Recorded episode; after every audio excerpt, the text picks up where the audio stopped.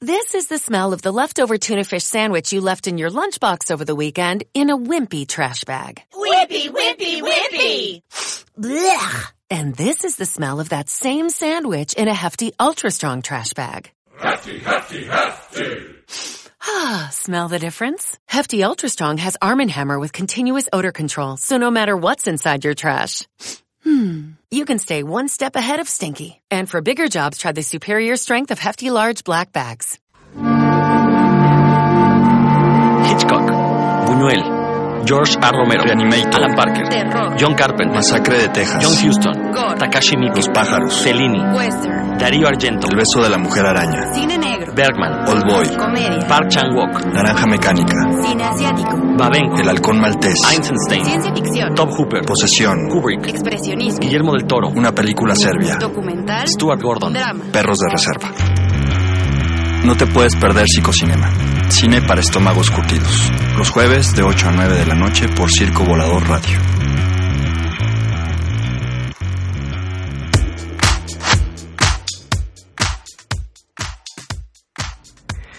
Pues de nuevo es jueves y iba a decir que teníamos 60 minutos para hablar de cine, pero ahora tenemos menos. para los que no lo saben, no están a lo mejor aquí en la Ciudad de México o están en alguna parte de la Ciudad de México donde a lo mejor no vivió tan feo, pero creo que al menos en esta zona tenía yo rato que no veía un aguacero como el que cayó hace unos Lalo 60 que nos minutos. odia. Sí. Algo le hicimos, no sé qué, pero nos odia. Pues es que hemos tenido, al menos en el día de hoy, como tres, tres este, distintos climas, ¿no? O sea, mucho calor, luego estuvo Frío. nublado, hacía frío y luego está un aguacero. Sí. Creo que en algunas partes también hasta granizo cayó, entonces... bueno, ya escuchan por ahí a Claudia Silke, que estuvo ausente algunas semanas. Ay, ni tanto, lo mismo que ustedes, no se no es cierto, bueno, y aparte no te estamos este, reclamando, porque finalmente pues alguien tiene que ser rockstar aquí. entonces, te tocó hacer a ti estas semanas. Estas semanas me tocó, luego le va a tocar a Héctor González Jordán y ya nada más, este, fórmate. Fórmate. Exacto. Y también en la línea, que pues la atravesó este, una presentación del libro y que supongo que también el aguacero, este, nos, nos, nos conectamos con Héctor González Jordán. ¿Cómo estás, Héctor? ¿Qué tal, qué tal, Claudia? ¿Qué tal, Senado? Sí, aquí este, en medio del tráfico. Ahora todavía por, estoy acá por la zona de, del sótano de Miguel Ángel de Quevedo. Y acá sigue, sigue lloviendo. Pero bueno, estamos aunque sea en la distancia. Con ustedes en la distancia. Eso, chinga. ¿Y no se inundó el sótano? Digo, Porque la, la bronca de un sótano es como está abajo, es lo primero que se inunda en una casa, ¿no? Pero bueno, aquí estamos. Sí, Estuvimos en una presentación de un libro que se llama Teatro de Familia de Alejandro Lorente. Ajá. Eh, es un libro de un español y nos tocó comentarlo. Nosotros tuvieron la bien en- en invitarme para comentarlo. Entonces, bueno, pues aquí an- me tocó hacer este tipo de trabajos. Pero, pero aquí estamos para hablar de cine y otras cosas. Pues sí, hoy me tocó estar rodeado de puro rockstar. Híjole, híjole, No, ¿cómo no, sufre sabe, no saben lo ¿Cómo afortunado que me siento. carajo? Estar rodeado de dos rockstars. ¿Cómo no? Sí, cómo no, dice Héctor. Bueno, pues como ya este, tenemos 20 minutos menos. Ay, Dios, y 20 Sí, minutos no, menos, no, que- perdónennos. no, no se preocupen. Así Sí. que, Para mí sí fue un periplo llegar este día. así que el clima no tiene palabra de honor. No, no tiene palabra. No, pero ni el clima, ni el metro, ni nada. Y uno que anda un poco lejos, bueno, pues ni modo. Ok. Bueno, en nuestra sección de cuántos más Calderón, cuántos más, pues tuvimos varios decesos. Y uno de ellos, pues, yo creo que este es el de Roger Moore, que falleció la semana pasada o esta semana. Falleció, eh, no, falleció esta semana, a Sí, sí. principios de, de la semana. Ya yo estaba bastante mayorcito, digo, no quita que no duela, pero, pero sí, ya, ya, ya, ya estaba bastante mayorcito. Roger Moore, que es conocido sobre todo por, por su participación en James Bond, uno de los James Bond emblemáticos, ¿no? O sea, yo creo que junto con Sean Connery, los más emblemáticos, perdón por los que les gusta Pierce Brosnan, A mí me gusta Sean Daniel Connery. Craig, que Daniel Craig no lo hace mal, pero, pero Roger Moore era Roger Moore. Y aparte, pues muere de cáncer de próstata, ¿no? Sí, exact- exactamente. Al, al parecer, dicen, dicen las malas lenguas que está en contacto con tanta chica Bond, este, le causó un daño irreparable a su próstata y este, pues ya ven, por exceso de uso. No, ¿de qué hablas? pues sí, es que cualquier cosa que se use en Requiere- exceso, Requiere sacrificio. Requiere- Hay que sacrificarse, no solo es capturar malosos, sí, eso tiene otro tipo de sacrificio que hay que atender. Capturar malosos y conducir autos de lujo y, y y usar, los últimos gadgets del momento y pues conquistar una que otra chica Bond. Claro, claro, que aparte eran guapísimas, bueno, siempre han sido guapas y, y bien, y aparte Roger Moore lo ejemplificaba súper bien, la verdad es que era todo un bon vivant. Sí, pues este se nos fue. Y bueno, pues como ustedes saben, todas estas eh, películas están basadas en la obra de, de Ian Fleming, ¿no? Este, este célebre escritor de, del género de espías, que en una época de su vida pues fue este militar, fue creo que de la armada o de la naval, no sé. Pero este en alguna parte de su vida pues se dedicó también a escribir y pues, por eso se hizo famoso, ¿no? Fíjate que curiosamente una de las películas protagonizadas por Roger Moore, que era Octopus, el Doctor Octopus, eh, Ian, Fleming utilizó ese personaje de Octopus para vengarse de un, de un, de un director, de un profesor, no es el director, era un profesor de la escuela y de algunos compañeros. Eso lo hacía- Ian Fle- Ian Fleming se daba el lujo de hacer estas venganzas literarias que mucha gente lo hace, pocos lo reconocen, pero muchos lo, lo hacen. Y Seguramente todos. aprovechó, entonces, pues, hay como dato anecdótico, y luego pues, participó en ella, participó en el Live and Let Die. Vive y Deja Morir, por ejemplo, en fin, en varias, ¿no? un béisbol antológico, y, y también el protagonista de esa serie de Santo, que ya llegó, a- que llegó aquí a México, se acordará. Ah, la de Santo, ¿no? Claudio no, porque Sí. es muy joven, pero, pero pues ya que tenemos algunos años más, pues nos acordaremos de esta serie de los 60, que llegó a México en los 70, y, y todavía en los 80 la transmitían por el Canal 4. Sí, que aquí en México es un poco confuso que le digan a alguien el santo, pues el santo es el luchador, ¿no? Pero, pero sí, sí estaba esa, esa serie que después también no hay una versión de cine, ¿no? Con este, ¿cómo se llama este? El eh, la de los Doors. Con Val Kilmer. Ah, con Val Kilmer, sí, exacto. Ah, sí. Exactamente. Hay, hay, una- hay un santo de Val Kilmer, una película. Ah, esa no, no me Sobre la acuerdo. serie, supongo, ¿no? Sí, sí, sí, está inspirada en, en el personaje de, de la serie que para variar pues, también era un galán, un candidato y acá, este, inspirado. Sí, lo que pasa es que en un país como México, pues, competir con el Santos Mercado de Plata, pues ya llevaba la de perder, por eso no le fue tan, no fue tan exitosa por estos lares, ¿no? De hecho, estoy segura que aquí no le pusieron así. Sí, sí, sí, le pusieron aquí. ¿Así se llamaba? Sí, no, es que no te tocó, estabas muy chavita, no habías nacido en No, pero sí ubico la serie, o sea, pero, no- pero estoy segura que no se llamaba así igual. A lo mejor yo también en mi cabeza le puse otro nombre. Sí, sí, sí, se llamaba El Santo. A lo mejor tenía un sobretítulo, Sí. A lo mejor no era de Mascarada Plata, algo que lo distingue para desmarcarlo más, porque es una marca pues ya posicionada, no, no sé de todo, y, y los herederos del Santo además son reacios, entonces me imagino que no les agradaba mucho tener un, el nombre de, del Santo, un Santo, otro Santo compitiéndoles, ¿no? Sí, no, no creo que les haya gustado nada. Bueno, y en el caso de Roger Moore, pues fue el que pues más veces ha interpretado el papel de James Bond, siete veces. Esta vez fíjate que era 007. Él sí, sí, sí era acabó. 007 y ya. Los demás parece que no han aguantado el ritmo. Que es muy, es muy chistoso, fíjate, porque yo estoy segura que yo solo vi dos o tres películas de él. O sea, de estar seguras que he visto eran Octopussy y, y Live and Let Die, que es- son las más famosas, o al menos eran como las que más pasaban en mi época en, en el Canal 5. Pero es muy chistoso porque estoy, o sea, tengo como la imagen de él muy grabada como el 007. O sea, lo recuerdo a él de joven. Me impactó bastante ver una foto de él ahora que, bueno, que se anunció que, que murió. Ya anciano. Este, me impactó mucho porque no era la persona que yo recordaba. en mi cabeza seguía siendo Pues de todos vamos para allá. Ya sé, pero, pero es un hombre que a pesar de que siguió trabajando, hizo películas después, hizo muchas cosas, en mi cabeza su imagen se quedó ahí. Y supongo que a mucha gente le pasaba lo mismo. Ahora, haga, eh, de- déjame te hago otra pregunta. Entre los James Bond, el nivel de, de guapura y de galantería, que era como requisito indispensable, de los que de los que has visto, de los que te tocó ver, ¿dónde pones a Roger Moore? ¿Dónde pongo el... Híjole. O sea, ¿quién pones en primer lugar? A Sean Connery. Sean Connery en primer lugar. Sí, porque además, mm, o sea, sí. Porque además Sean Connery siempre fue un James Bond que se vio más viejo. O sea, bueno, en- también yo lo veía, no lo veía tan joven. Sí, pues te llevaba como 40 años cuando lo viste, no manches, Claudia. Este, no sé, fíjate que es una pregunta bastante difícil porque todos tenían lo suyito. Pero yo sé que es el peorcito de todos, pero Pierce Brosnan me parecía muy guapo. O sea, el nivel de, de guapura me parecía también muy guapo. Me- era más interesante Sean Connery, pero este Pierce Brosnan como, es como Ok. un Ken de la Barbie. Ok. Así.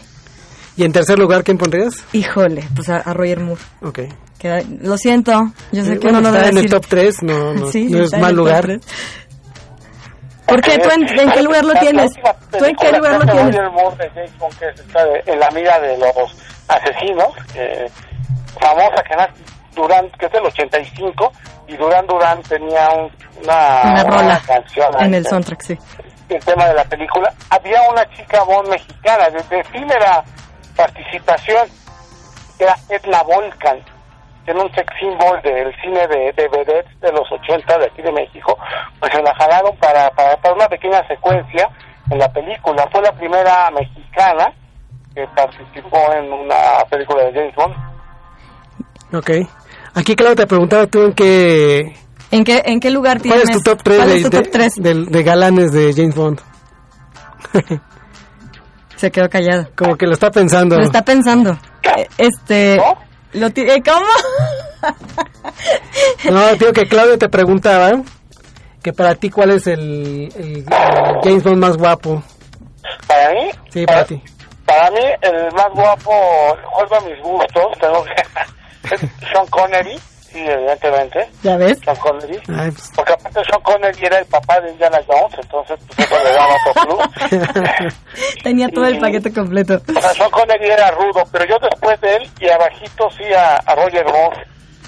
Aparte ¿Sí? era Sir Roger Moore, tenía estándar de, bueno, no, evidentemente cuando hizo las películas de James Bond todavía no era Sir Roger Moore, pero sí tenía esta clase, esta, cla- esta clase, ¿no? De galantería, eh, que bueno, que pues, le venía muy bien el, el Martín y las plumas espías, bueno, en fin, a mí me queda muy bien Roger Moore como Bond. Ya las primeras películas que vi de James Bond las vi con Roger Moore, no las vi con, con Sean Connery, Yo me entero por James, de James Bond por, por Roger Moore, entonces también te puede haber esta cosa como nostálgica de ser prim- mi primer contacto con el 007. ok. Pues está bien chido, pues que descanse en paz. Bueno, tienes que decir tú ahora. Ah, yo. Fíjate no que te no, no puedo hablar de galanura porque no se me da de... No te hagas. Si a ti te gusta Daniel Craig. No, No, pero sí me, pero me- hagas. me, me cae muy bien Daniel Craig como James Bond. No sé si... A mí lo que me gusta de él es que no es tan guapo. Pero es chacalón, ¿no? No, y además es el único que le mete a los puños, ¿te fijaste en Sí. eso? O sea, regularmente los otros no se ensucian las manos. Por ahí creo que Roger Moore tenía una escena de una, una escena de, de Bueno, pelea pregunta a las chicas Bond si no se ensuciaban las manos. No, eso no es ensuciarse las manos, querido. Yo digo a, a pelearse y tirar, o sea, siempre tenían sus gadgets y sus armas. Y este sí, este, casi toda la película se va a mano limpia. Es como, como James Bond, Superman, Batman, una cosa ahí Ok. locochona, ¿no? Sí, Pero, pero yo, entonces, yo pongo en primer lugar a Daniel Craig. Porque te gustan los perversos. Sí, exacto. ¿te gusta que Los no? que se ensucian las manos. Me identifico con ellos. Pero bueno, pues ya vámonos con una rolita. ¿Qué, qué nos tienes preparado, este, mi estimado Héctor González Jordán? Ah, bueno, pues a propósito de Roger Moore, eh, pues and Let Die con, con Paul McCartney, ¿no? El tema de una de las películas clásicas y uno de los mejor, de las mejores canciones, creo, de Paul McCartney. Sin ser tan clavado con McCartney, pues creo que es de sus mejores canciones después de los Beatles. ¿no? Ok. Pues está bueno. Vamos a escuchar esto que viene directo de la fonoteca de Héctor González Jordán. Y regresamos aquí a Psicocinema, Cine para Somos Curtidos. Hoy con casa llena, aunque uno esté por, por teléfono, casa llena. pero es casa llena. Este, escuchamos al Paul Mascarnes y regresamos aquí a Círculo Radio.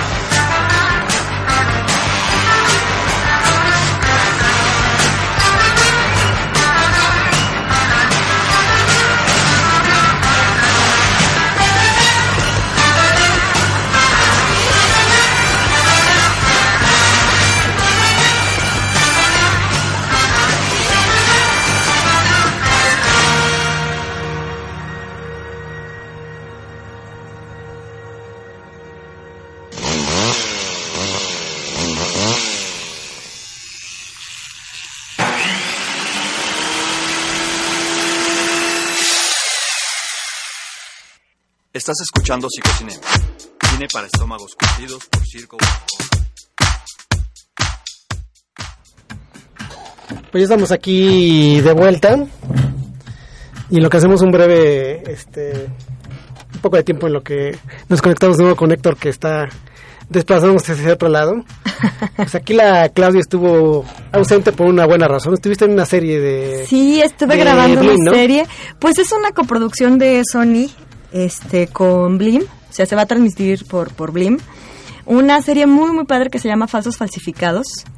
Este que protagoniza a María José Magán, esta actriz que ya vimos ahí por ahí en, bueno, en varias telenovelas de TV Azteca, una chava muy padre, y Daniel Tobar, que curiosamente pues es un actor de, de comedia, ¿no? Ajá, Pues es, un- ajá. es una comedia negra la, la serie, dirigida por Chava Cartas, que Ok. fue que además este, hizo, ha hecho fotografía de cine durante muchos años hizo la, la fotografía de esta película de Marta Gareda que se llama Marte Duele, no sé si te acuerdas.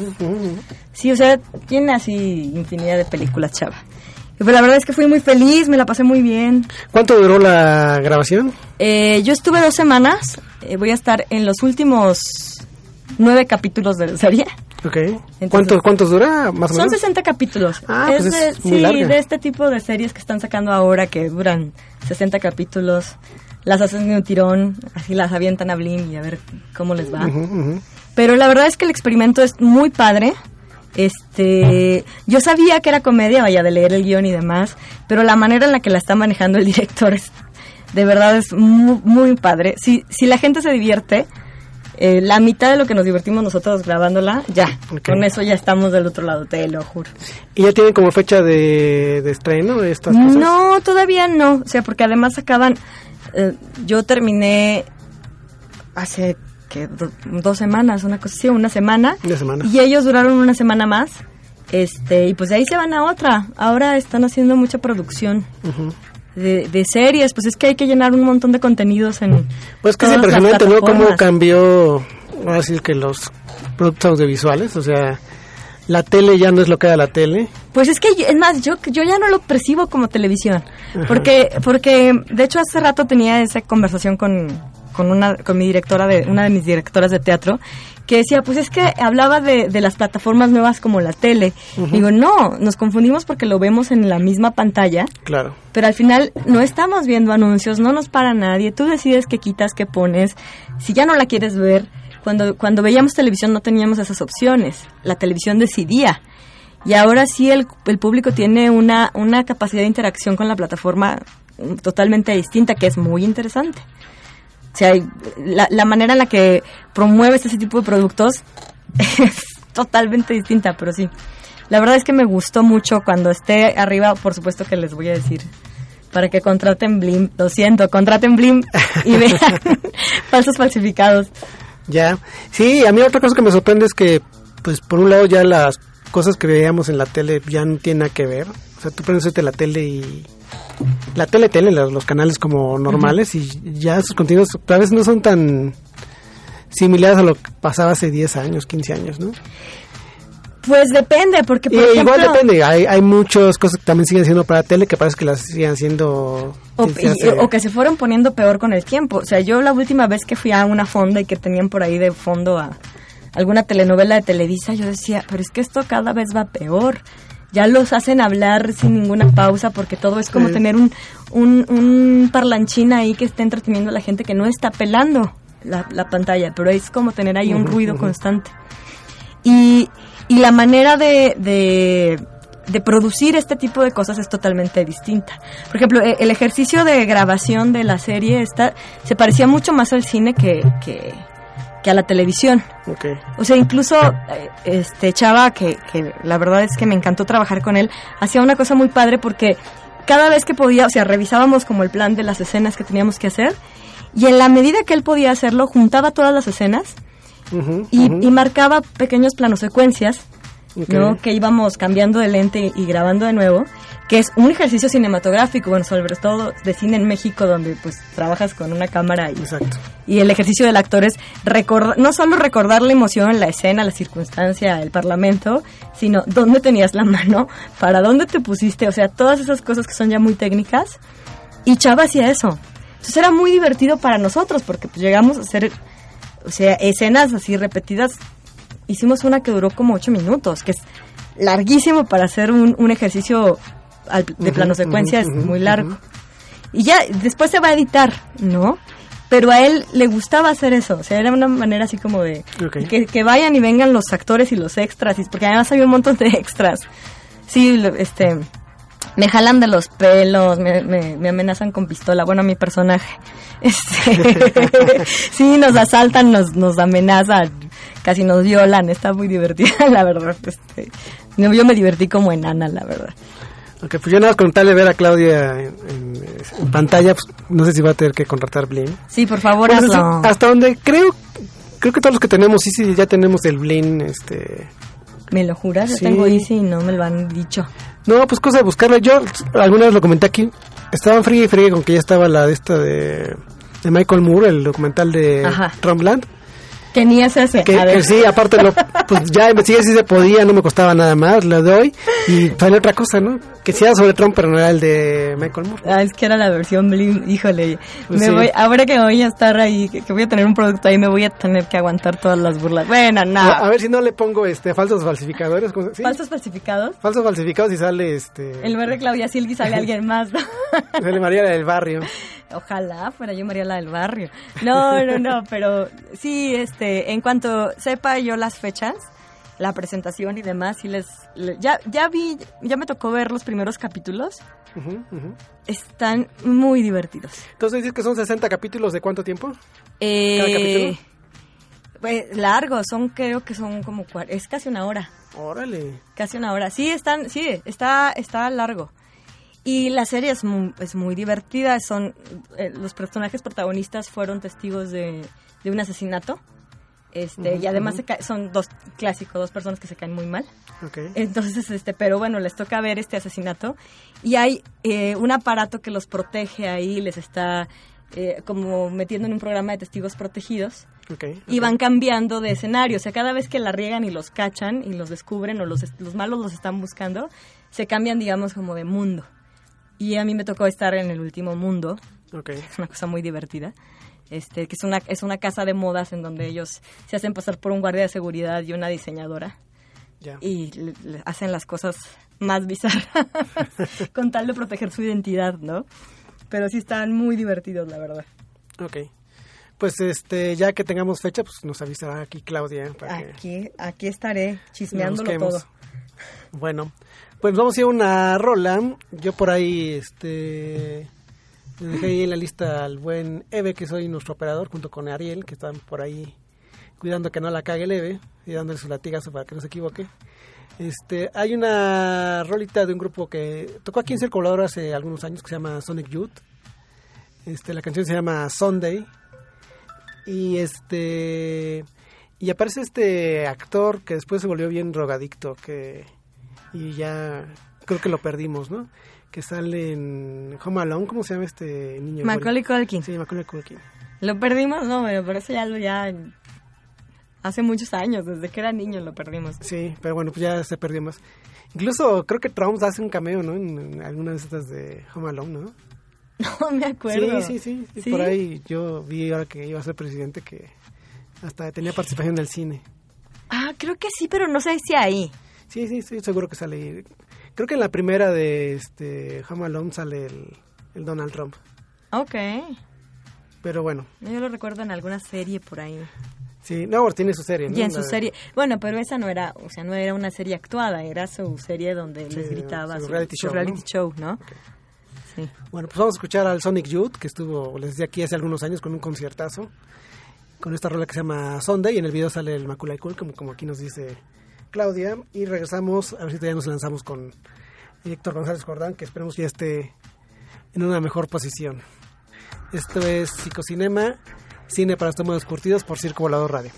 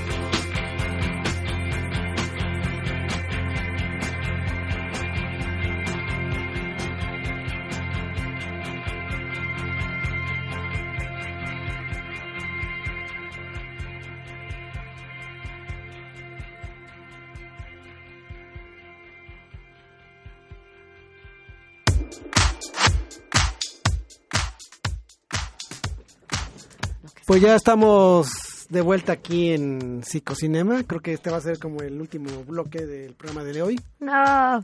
Pero este. Ah, no va a haber Animal Sonoro. ¿Qué le pasó a Jonathan Ortega? ¿Qué le hiciste a Claudia a Jonathan Ortega? ¿Qué? Pues no sé, porque ya no viene. Ah, no, no tengo idea. Ah, no, pregunto yo nada más. Igual sabías. y ahora resulta. Igual sabías. Pues, no sé. Jonathan Pregunta. Ortega, por favor, te invito a marcar, eh, aclararnos en dónde estás, porque ya me están culpando aquí de cosas de las que yo no tengo ninguna culpa. Yo creo que como Claudia ya no venía, ya se, se desmotivó Jonathan Ortega, pues ya no viene. No es cierto, le dieron carne. Le dieron carne, le dijeron que era soya y era carne. y lo mataron o lo mandaron en una taberna Gambriel tuvo que quemar al, al- al Jonathan, que empezó a comer unos cocos que estuvieron vendiendo los de Fonda Mal Diablo, que estaban muy buenos. Y de, y, y de eso ya no tenían nada, ¿eh?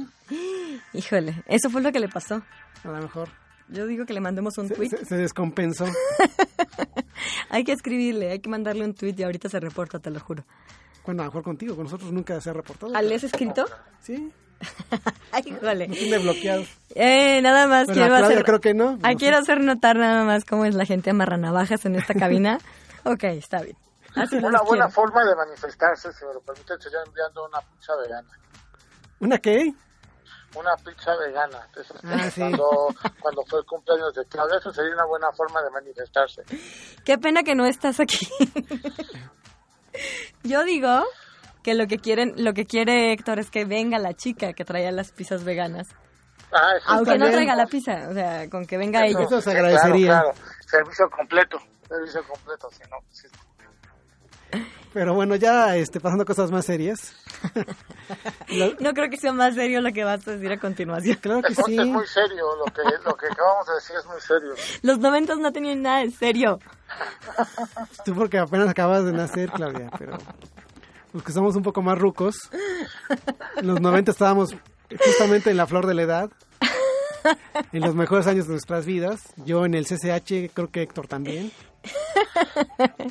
Sí, yo, yo haciendo mi doctorado en la preparatoria, Seguro. ¿Estuviste en la prepa o en el CCH tú, Héctor? prepa, Ok, eras, eras de, los, de, la, de la fresada. Era fresa. era, era fresa, estaba inscrito, estaba inscrito, pero me empeñé mucho en, en dejar mal mi, que, que no me recordaran bien en la prepa. Estuve en varias prepas, tengo que decirlo, pero bueno, ya, otro tema. Sí, pero bueno, la cosa es que en los noventas pues surgió un movimiento, pues creo yo, importante en la música, este, en la ciudad de Seattle, en Estados Unidos, que fue conocido como el grunge. No sé si como más bien por poner un nombre a algo que eran cosas muy distintas, ¿no? Porque de repente en los noventas había pues bandas como Nirvana o como Pearl Jam o como aquí nos decía, nos recordaba Claudia Four Non Blondes. Por ejemplo, yo, yo pensaba que eso era grunge. Díganme a mí fresa. Porque las a veía, las veía O sea, no, se, muy emos. no se muerden la lengua de decirle porno bronce y decirme a fresa. Bueno, eso fue, este, esa fue Claudia, güey. Yo fui la que dije, perdónenme, yo dije que yo no era gran fan del grunge y casi me asesinan cuando lo dije. Pero bueno, este, aparte digo, estas bandas había bandas como más subterráneas tipo Mudcoin o las L7 o no sé. Un montón, un montón de bandas que creo que si intentamos escuchar la música, pues, no, en- no encontraremos siempre como tantos puntos de contacto para decir que todo eso era el grunge. A ver, defíneme el grunge para saber si lo que yo otro que oía era Pues eso. mira, no. el grunge es creo que un parte del slang, no sé, de, de- de- de- de los gringos que con eso se refieren a algo mugriento. Es que, sí, o sea, esa era mi referencia. Pues si tú veías al Kurt Cobain con su suéter acá todo raído y este su playera sucia, pues sí. Sí, sí, sin bronca puedes decirle, pues sí, sí. Mugrosito sin bañar. Exacto.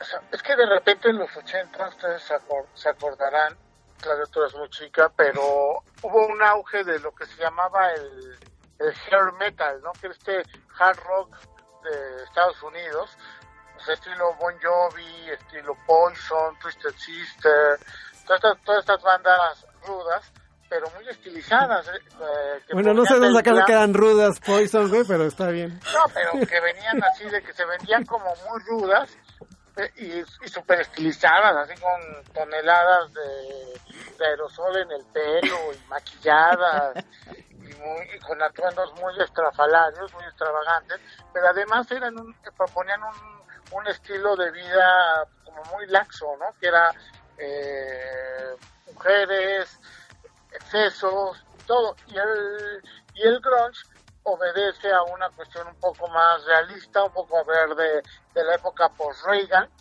en Estados Unidos, que el país quedó muy golpeado. Y se planteaban otro tipo de preguntas, un poco más, si no existencialistas, un poco más, digamos, un poco más íntimas, más profundas, más llegaban a ser un poco más depresivos también, pues era todo el, todo el despertar a, a la época Reagan y pues eran más depre.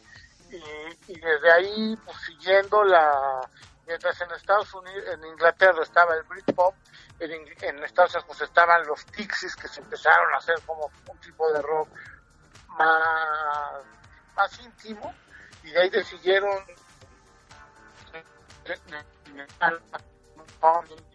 esto, ¿no? que apostaban por este, tipo de bandas de Seattle y de ahí, y de ahí viene, viene todo este grunge, donde Chris Cornell se en una, en una, en una importante para este movimiento, ¿no? Ok. Te estás cortando un poquitito, Héctor, pero creo que captamos exactamente. No te muevas. Encuentra un punto y ahí quédate. ok, Ahí, por ejemplo. Ah, Ahí te escuchas muy bien. perfecto. Ay, no. Pero entonces, esa Bueno. muerte de la que quieres hablar, Entonces, a lo que nos referíamos a todo este, este intro un poco largo, es que la semana pasada falleció el cantante de una de estas bandas. No la más importante, pero creo que una muy significativa, que es Soundgarden, y el cantante es Chris Cornell, que todo el mundo ya supo que este pues después de un concierto lo encontraron ahorcado en el en su, en su cuarto del hotel, ¿no? Y pues queremos hablar un poco del pues del cine que tiene que ver con el grunge. Realmente no hay tanto cine este que tenga que ver con el con el grunge, pero pues por ahí hay algunas cosas. Yo me acuerdo que en los en los noventas, en el año 92 salió una película que se llama Singles, que hablaba ahí de, un- de, las, de las historias de unos jóvenes que rentaban unos departamentos en Seattle, que, que yo recuerdo que en TV la promocionó mucho como la, la película de, de, digamos, de esta generación X, de, del- del- la ¿Ah, gente sí? que escuchaba el grunge. ah, mira. Este, es una película con Cameron Crowe, con este, Matt y donde pues aparecen eh, pues algunos eh, personajes conocidos más o menos de, de la escena de la escena grunge. Digo, entre ellos Chris Cornell, recuerdo que también salía Eddie Vedder haciendo ahí algunos cameos. Este, creo que eh, eh, hay una banda ficticia que si te acuerdas se llamaba Citizen Dick que el, el, este, la lideraba el Matt Dillon, ¿no? Y donde Sí. salían este, miembros de Pearl Jam, ¿no? Junto con el Matt Dillon, esta banda este, pues de grunge. Y bueno, pues hay también, ah, por ahí creo que lo hemos mencionado en otras ocasiones, hay un, un documental muy bueno, este, del año 91 que se llama, bueno, 1991, el, el año del, del, bueno, en inglés es The Year Punk Broke, o sea, el año que se rompió el punk, si lo quieren como traducción literal, El punk, el punk. diría Violencia Rivas, el punk. Porque digamos, el, el grunge es un tipo de música que tiene mucha influencia del punk, no sé si en la actitud, y tiene también mucha influencia del metal, ¿no? Son como esas dos grandes este, eh, vertientes musicales que alimentan este eh, movimiento, ¿no? ¿Tú cómo ves, Héctor? Sí, bueno, eh, sí, el punk, el grunge tiene mucha influencia del, del metal, del, perdón, del, punk y de Neil Young, ¿no? Recuerdas que a Neil Young a partir de ahí toma un segundo aire bien importante, se le llama el, el abuelo del grunge, a Neil Young por, por toda esta influencia que tiene hasta todo en la distorsión de las guitarras que era que era algo que había hecho Neil Young desde los 70. De hecho hay un disco que graba con Pearl Jam, el Mirror Ball, que es un discazo, discazazoso de, de Neil Young. Los músicos de ese disco son, son Pearl Jam, toda la banda de, de, Pearl Jam, tocando guitarra, batería, bajo, etcétera. Entonces, pues, toma un segundo aire a partir de ahí. Eh, es cierto, en el cine hay un director que es fundamental para, para el grunge, que es Gus Van Sant. Ok, Gus sí. Van Sant se, se vuelve como el director de que, que, que sabe retomar la atmósfera, los problemas jóvenes, sobre todo su, su película Elephant, Elefante, que pues, es una película noventera y, y que, aparte de la música, trata muy bien todos los conflictos, lo que se pensaba, esta onda medio depresiva, existencialista que traían los, los rancheros. Entonces, pues sí, creo que Elephant es una de las grandes películas del grunge. Había otra, Reality Bites, también con Winona Ryder y un- una bola de actores de, esa época, que también estaba muy enfocada a la generación X, que es la generación de, del grunge, la, la última estela de, del grunge, pues es la, la generación X. Entonces, pues esta, esa parte, hay un documental sobre Pearl Jam, la historia de Pearl Jam, que, que se cuenta desde estos primeros ejercicios con Temple of the Dog, contaba Eddie Vedder y es la primera vez que coinciden Eddie Vedder y Chris Cornell en, en una banda, solo grabaron un disco, aunque ahora se reunieron y que, bueno, se habían reunido y creo que habían hecho alguna, algunos conciertos, supongo que ya, ya se suspenderá todo tras la muerte de Chris Cornell, pero está ese, y hay otro documental también que hace Dave, Dave Grohl, que era entonces baterista de, Nirvana antes de ser el, el frontman de, los Foo Fighters, que es sobre los Soul Records, que es que eran unos estudios en, San Francisco, si no mal recuerdo, y tenían una megaconsola y bueno, y cómo pasaron ahí un montón de bandas que fueron importantes e influen- de influencia notable tanto para para Nirvana como para Neil Young, en fin, ¿no? Entonces, pues sí, sí hay como ahí, sobre todo en esa parte de los 90, hay un cine que se deriva una expresión cultural de muchas cosas que, eh, que, que marca todo, es, todo esto, ¿no? Hay un libro también que es bien, bien padre, muy chistoso, que sea, la historia de esta banda podría ser tu vida. Esto se puede conseguir en México, es un poco caro, pero pues, se puede conseguir y quienes la hacen al torrent, pues igual lo pueden descargar. ¿De lo quién pueden es? encontrar gratuito. No me acuerdo el autor, pero son una serie de anécdotas de toda esa época, de la época grunge. Entonces vienen anécdotas de, de Honey, de Sonic Youth, de las primeras de Nirvana, de Soundgarden, de Temple of the Dog. Es un libro bien, bien divertido, contado, sin, no, es, un estudio sociológico, es básicamente anécdotas y cómo vivían las bandas y pues por qué duraban tan poco pues por qué, y si, si uno lo lee puede entender pues por qué varios cantantes de, grunge terminaron pasando a mejor vida por su propia cuenta, ¿no? Sí, pues y aparte el Chris Cornell pues muere el mismo día que este el, el Que, que Ian Curtis, Ian Curtis el de sí Joy Division y Sí, sí. suicidado además colgado que no era la misma metodología, ¿no? Lo eligió. Ah, y digo, y ahorita también de, lo, de las películas de Gus Van Sant dedicadas al grunge, pues está esta de Last Days, ¿no? Que es como los... que habla de los últimos días en la vida de Kurt Cobain, ¿no? Exactamente, exactamente. La película creo que lo único que le falta es que, pues, supongo que por problemas de, de derechos de autor o de que no convencieron a Courtney Love, pues no tiene como música de Nirvana, ¿no? Entonces, Sí, porque Courtney Love no, no estaba tan de acuerdo con la versión que constaba con Van Sant, entonces no, no apoyó. Y entonces lo único creo que le falta a la película es un poco, este, bueno, pues con muchas cosas las que, de las que hace Gus Van un poco lenta, pero le falta esa parte de, de poder tener como la música de Nirvana que hubiera sido como Y hay también un montón de, de- de documentales, ¿no? Sobre la vida, obra, milagros y atrocidades de, de Kurt Cobain, ¿no? Sí, sí, sí. Y además, tú no lo has mencionado, pero creo que hay que darle el crédito al poblador que, que bien hace mucho. Que Mood Honey, para, aunque no sé, ustedes no lo saben, no es tan publicitado, pues es la banda, si hay, una, si, hay que hablar, una de las primeras bandas del grunge, pues hay que hablar de, de Mood Honey, Sí. súper importante. Si no la conocen, pues es un disco que se llama Piece of Cake, que es muy, muy bueno. Y este, yo creo que no se pueden ahí introducirse a esta banda seminal del grunge. Sí, sí, sí. Y que estuvo ya en el circo, ¿no? Sí, también estuvo, yo no estuve en ese concierto, no sé qué estaba haciendo mejor que estar en un concierto de muy joven, pero también estuvo por acá. ¿Era en la época en la que vivías aquí? Sí, Ah, ok. sí ya había, ya había regresado al DF.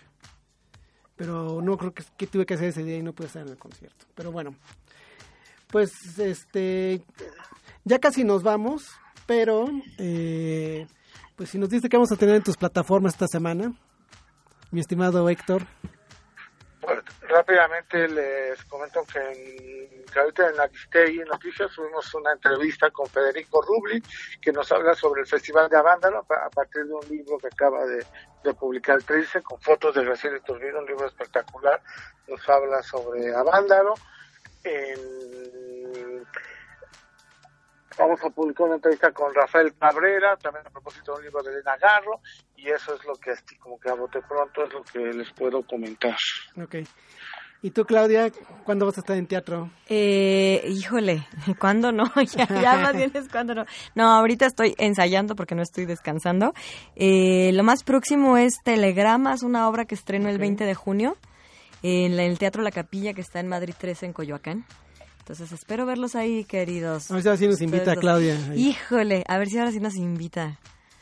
Voy a, voy a hacer un llamado también, al- por favor, alguien que me dé unas piedras para lanzarlos a estos No, pues nada más con que te subas a la azotea y hagas la silquiseñal. La ya cirquiseñal, ya con eso. Nos, convocas. sí, bueno, ya, ya más acercada la fecha los convocaré a todos. Este, pero sí, es lo más próximo que tengo. Y pues redes sociales, arroba Claudia Silky, ya saben. Puras mamarrachadas, risas, este, lágrimas y risas y pura diversión. ok. Pues esto fue el psicocinema del día de hoy. Agradecemos a de parte personal de Claudia Silke a Jonathan Ortega el tiempo cedido a esta emisión. Sí, perdón, yo tuve la culpa de todo. y nos vamos a ir con una rola, Claudia, que tú propusiste, con el tema anterior de- del Roger Moore.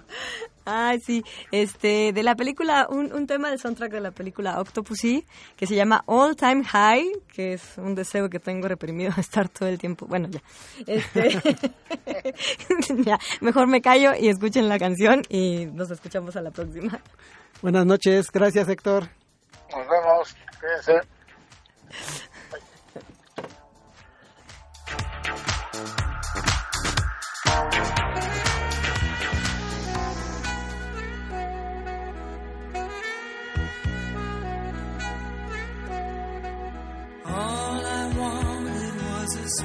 Distraction for an hour or two. Had no intention to do the things we've done.